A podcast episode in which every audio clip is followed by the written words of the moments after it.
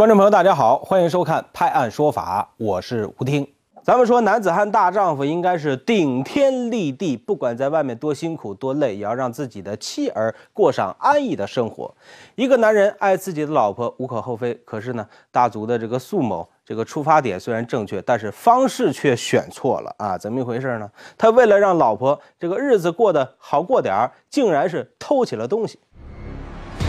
案发当天，大足区公安局东门派出所接到一名大货车司机的报警，说他当场抓获一名正在偷他货车电瓶的窃贼，要求警方立即出警进行处置。这个是很巧合的事情，嗯，把车靠到路边去吃了一点东西，回来之后，然后就碰到他在我的电瓶了。警方接到报案后，立即赶往了现场。只见现场几名司机已经控制了一名三十岁左右的男子苏某，同时警方发现大货车电瓶已经不知去向，而电线被人为剪断。这个也是电瓶，才设没得好久，地方吃了烧烤。装的新的，一个月都没得到噻。电瓶的话就是两千来块钱，就是两千来块钱左右了。他把那些线那些。啊全部剪断了，这个就是三百多块钱。现场都是大货车停靠的地方，而此时一辆白色的吉利小轿车引起了民警们的注意。这辆白色轿车车身印着米老鼠和爱心的花纹，看上去司机是刻意打扮了自己的爱车。而这辆看上去充满爱心的轿车，竟然是偷电瓶男子苏某开来的。在后备箱里，民警有了新的发现。从他的那个吉利那个白色轿车后备箱里面，又发现了那个呃几个那个被夹断的那个货车电瓶。难道说这印有米老鼠爱心花纹的白色轿车也是苏某偷来的不成吗？苏某被带到派出所后交代，这辆车不是自己偷的，而是自己花钱购买的。要说起这辆车，不得不提到一个人，因为这车很大程度来说就是为了这个人而买的。而自己之所以铤而走险去偷货车电瓶，也多多少少和这辆车有关。他自己，他老婆又又坐其他车子，他又比较晕车，他都买了一辆那个白色的那个吉利轿车，每个月要还那个两三千块钱的车贷，想到没呃经济能力还那个车贷，他就想。啊，盗窃那个电瓶来还那个车贷。要说苏某也是深爱自己的老婆，没有多少经济能力的他，为了让老婆生活舒适，硬着头皮贷款买了车。为了还贷，竟然想到了偷货车电瓶的馊主意。于是苏某自己开着这辆为老婆而买的白色轿车，四处寻找下手目标。而之所以偷电瓶，那是因为他之前干过汽车修理的工作，知道如何拆卸货车电瓶。目前警方已经对苏某。立案侦查，案件还在进一步侦查当中。要说这个苏某啊，也是非常体贴自己的老婆啊，只是不知道他老婆得知自己老公是用偷来的钱给他购买的轿车，这心里是怎么个滋味儿？不管苏某的老婆怎么想，肯定是不愿意看到苏某进班房，对吧？希望这个苏某好好的反省啊，要知道用自己的辛勤双手创造的幸福才是最长久的。咱们来看下一个案例。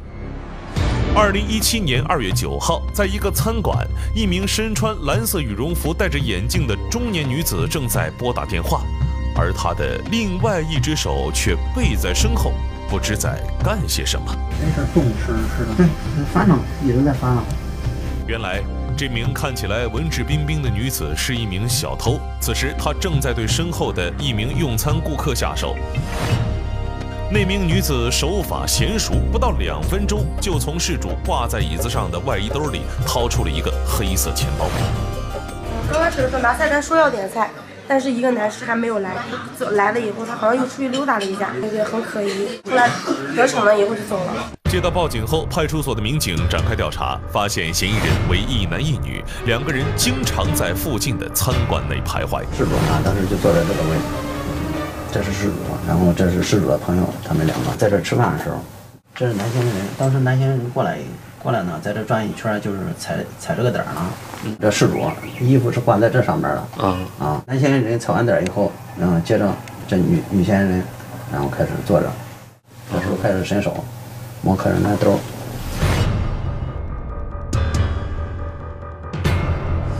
这时候那个女嫌疑人出来，向右拐出门。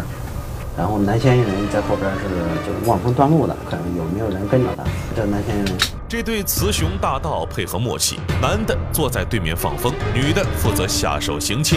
一旦得手，他们便会分头离开，转战下一家餐馆。出来的时候都是在中午和晚上这个饭点时间啊出来作案。通过分析监控录像，民警掌握了嫌疑人的作案规律，发现两人暂住在附近的一家宾馆内。二月十一号晚上九点多，两名嫌疑人作案后返回暂住地，被守候多时的民警当场擒获。据了解，这名女子姓王，帮她望风的那名男子姓李，两个人既是老乡，又是情侣。从二零一七年一月份开始，他们一起来京，专门以这种背靠背扒窃的方式，在餐馆里偷取客人的财物。目前，王某、李某二人因涉嫌盗窃被海淀警方刑事拘留，案件也在进一步的核查当中。说这人一喝醉了酒，什么千奇百怪的这个糗事都会发生啊！下面要出场的这位老兄，让人是哭笑不得呀。喝了酒以后，在车库的这个入口现场进行一百一十米栏田径的表演。不过这个时候，并没有鲜花和掌声，也没有金银铜牌，而是把警察给招来了。监控拍摄下来了这名男子上演的让人哭笑不得的一幕。只见他张开双臂，迎风飞翔，以刘翔般的速度朝车库跑去。不过他显然无视前方车杆的存在。哎呦喂，看着都疼啊！不过这风一样的男子不以为然，撞了栏杆后继续飞奔，转眼不见了踪影。呃，尾部那节哈。受力点，受力点撞弯了，操着那个杆儿呢，升降啊，不能正常的升降。这杆儿是撞坏了，人有没有事儿呢？男子火急火燎的又去了哪里呢？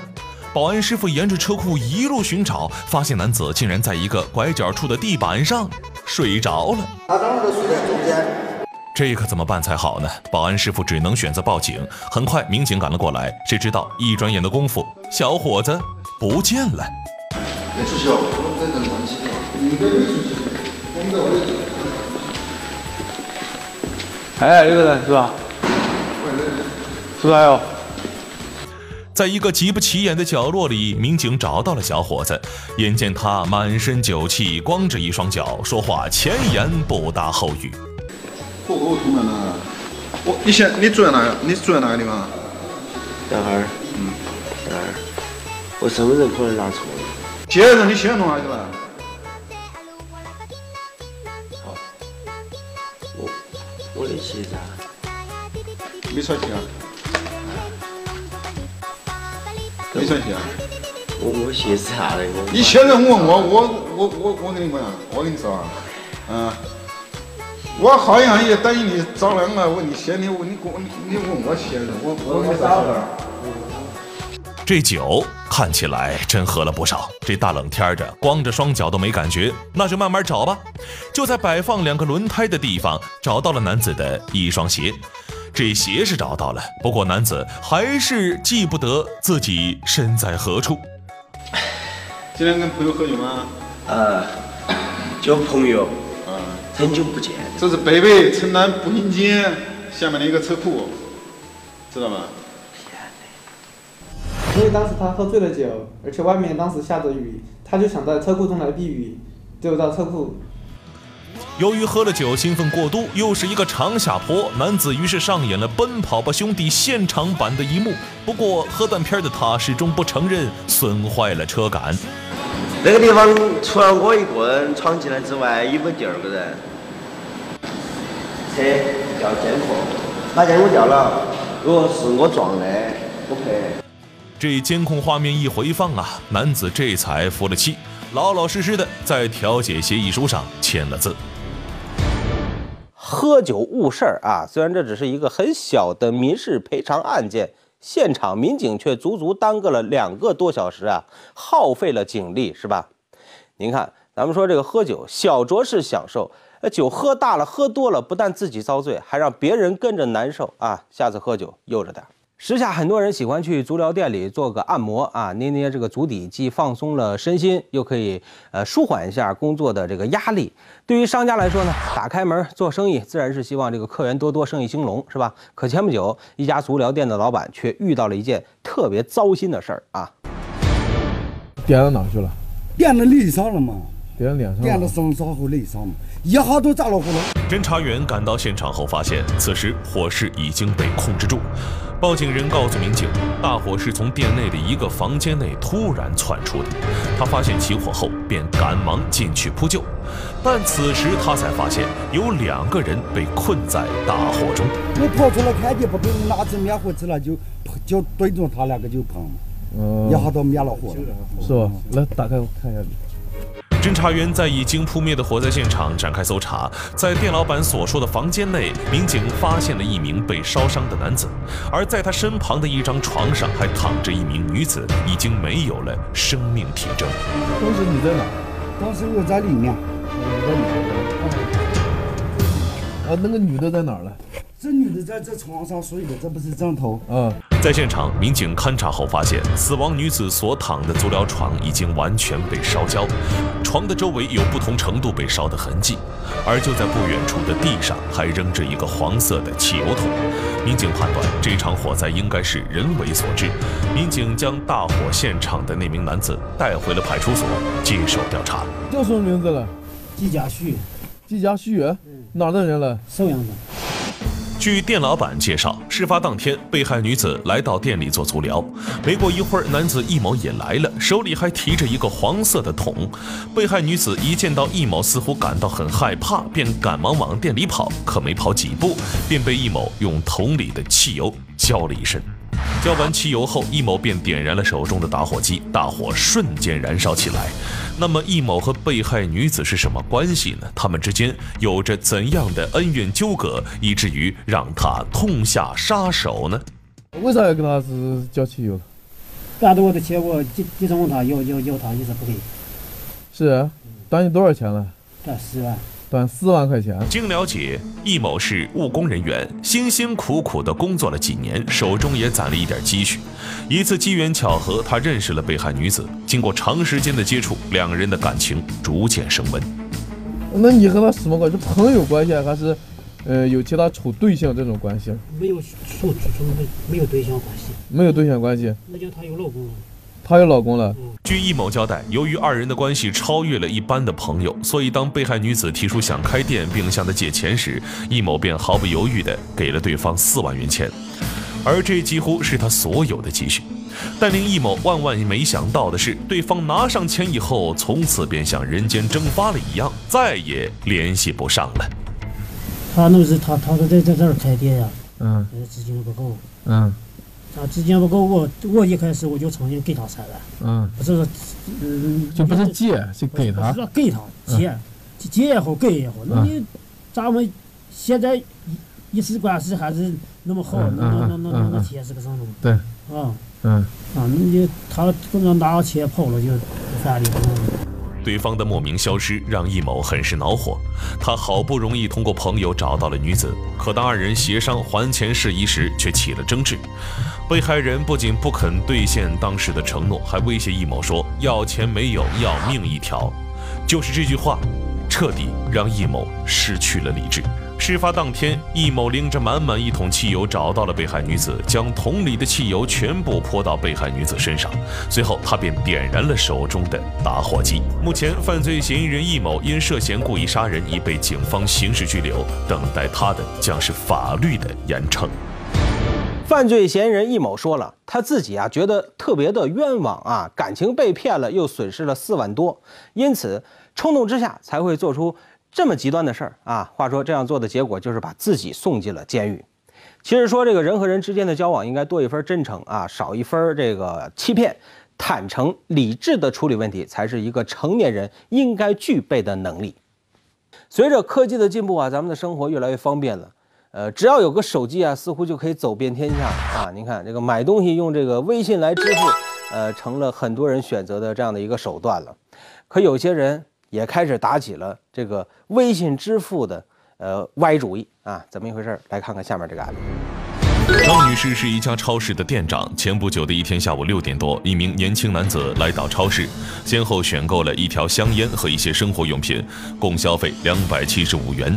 在结账时，他选择在店内微信支付，付款后他就转身就走。扫了就很正常的一个程序啊，然后我就拿手机看，哎，没发现我的手机虽然有声音，有那个收款，我我那手机收款噔那种声音，但是。我开了手机，上面没有显示哟。看到手机没有显示收到钱，张女士马上追了出去。也是一副君子一样，然后走回来，很很有礼貌的递给我那种姿势哦。嗯嗯，然后递给我看，我又看了一下，真的没有错啊，也是我的头像。什么是你的头像？就是收款，还有网名。两百七十五，金额也对。此时，张女士也以为自己的手机反应慢了，加上后面一名年轻顾客不停地催促收款，张女士就把手机放在一边继续收款。而买烟的这名男子却趁机溜走了。而等张女士收完其他人的钱款，才意识到自己被骗了。确认他真的是发了微信，也是真的是付款成功了。只是说的是付给他的同伙，不是付给我。张女士在调看了店内的监控，发现这个骗子原来还有同伙，就是在后面提着一件啤酒不停催促买单的这位。两个人前期在店内早就有了默契。一会东东问西问，这时他嘴巴是没停过的。他他走过来的时候，这个跟他看了一眼的，他来找时间。他还是在这里猛地逗我讲话的。原来他们事先把微信号改成了跟张女士头像与微信名一模一样的账号，一个人购物扫码，一个人分散张女士的注意力。于是两个人不花一分钱就把店里的东西拿走了。目前张女士已经报警，她也希望通过这件事儿给同行们提个醒，要确认钱到账后才让消费者离开。哎，这个微信支付虽然是方便了咱们的生活。但是却给这个骗子带来了可乘之机了啊！所以呢，小心谨慎为上啊。长寿区凤山派出所辖区的一个公厕里，一只手从隔间里面伸了出来，把前来洗手的这个路人呢吓得不轻啊。原来啊，怎么回事呢？有人呢在这个公厕里边昏迷了，路人立刻报了警。事发当天下午，长寿区公安局凤山派出所接到报警，称辖区一间公厕发现有一双手从厕所门口伸了出来，隐约还可以看到一点人的头发。民警程林康和蒋伟立即赶到现场，从伸出的手猜测是一名中年男子，而且这手上还插着一样东西。左手，呃，是捂在那个呃厕所门呢，呃，关起的捂在外面的，并且插有针管。当时那个门呢，它是内开门，正好那个人昏迷过后啊，他是蹲下去那个头啊，抓在那个那个地上，把门抵得很实，随便啷个抽不开。现场来看，男子已经不省人事，必须紧急抢救。正在大家想办法找工具敲门拨打幺二零时，五十四岁的民警陈林康观察了一下周围地形，打开隔壁厕所门，一个箭步冲上去，双手抓住门隔板，撑起身体，翻爬到了门隔板上，从旁边翻爬过去。慢点，慢点，慢点，慢点，慢点，慢点，把脚宽起的。因为人的生命是第一位的，我们已既然说他昏迷了。那我们必须第一个想到的就是把人救来，说我们也没没考虑那么多。民警不顾污秽，从隔壁门翻过去后，迅速打开门，协助医务人员将男子抬起送往医院。随后，有经验的民警回到男子昏迷现场，将现场遗留的证据进行了收集。经查，男子姓李，长寿人，一九七四年出生，曾有吸毒前科。据李某供述，他之前还犯有盗窃案。近日将要受审，心情郁闷，睡不着，便想到了要靠毒品来缓解压力的方法。孰料吸毒后竟在厕所晕倒了，还被。警察救出。您看看，目前这个李某因涉嫌吸毒被警方行政拘留十四天。在这儿呢，奉劝一下李某，远离毒品，珍爱生命啊！这次民警出警及时，这是把你救了。下次要是没人看见啊，后果你可知道？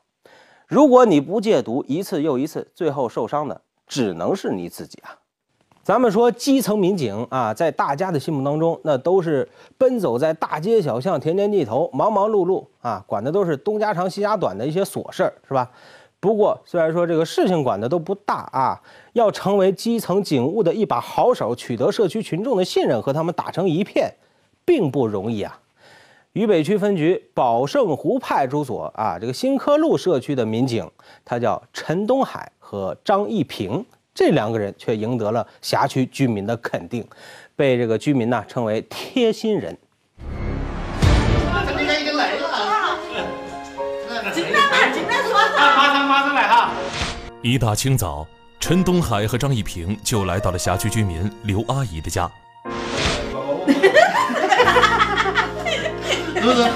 刘阿姨有轻度精神障碍，加上她左腿残疾，行动不便。丈夫在监狱服刑，女儿又远嫁他乡，六十一岁的刘阿姨生活非常艰难。以前在院院头的话是经常骂人乱骂，还有一个他是晚上啊深更半夜他会大声的吼，影响邻居的那个休息，他是他是特别发人深的。了解情况后，陈东海和张一平决定将刘阿姨作为重点对象关心帮助，主动担负起了照顾她的责任。如今，刘阿姨一看到穿制服上门的民警就笑，话也越来越多了。刘阿姨的左腿因一次车祸受伤，每逢天气变化就会肿痛抽筋。为了缓解疼痛，陈东海和张一平除了帮他热敷按摩，还经常陪他外出散步锻炼。辛勤的耕耘总有收获。二零一六年二月，陈东海和张一平双双被重庆市公安局评为社区优秀民警，立个人三等功。因为每个家庭都是一个细胞，如果一个一个如果一个家庭稳定了、和谐了，那么社区就和谐了。创建和谐社会，必须要回到每个家庭、每一个人，才能有效巨大，创建出真正的和谐社会。面对最基层、最普通的社区工作，两位民警甘之如饴啊！给他们点个赞。感谢收看《判案说法》，我是吴听，明天见。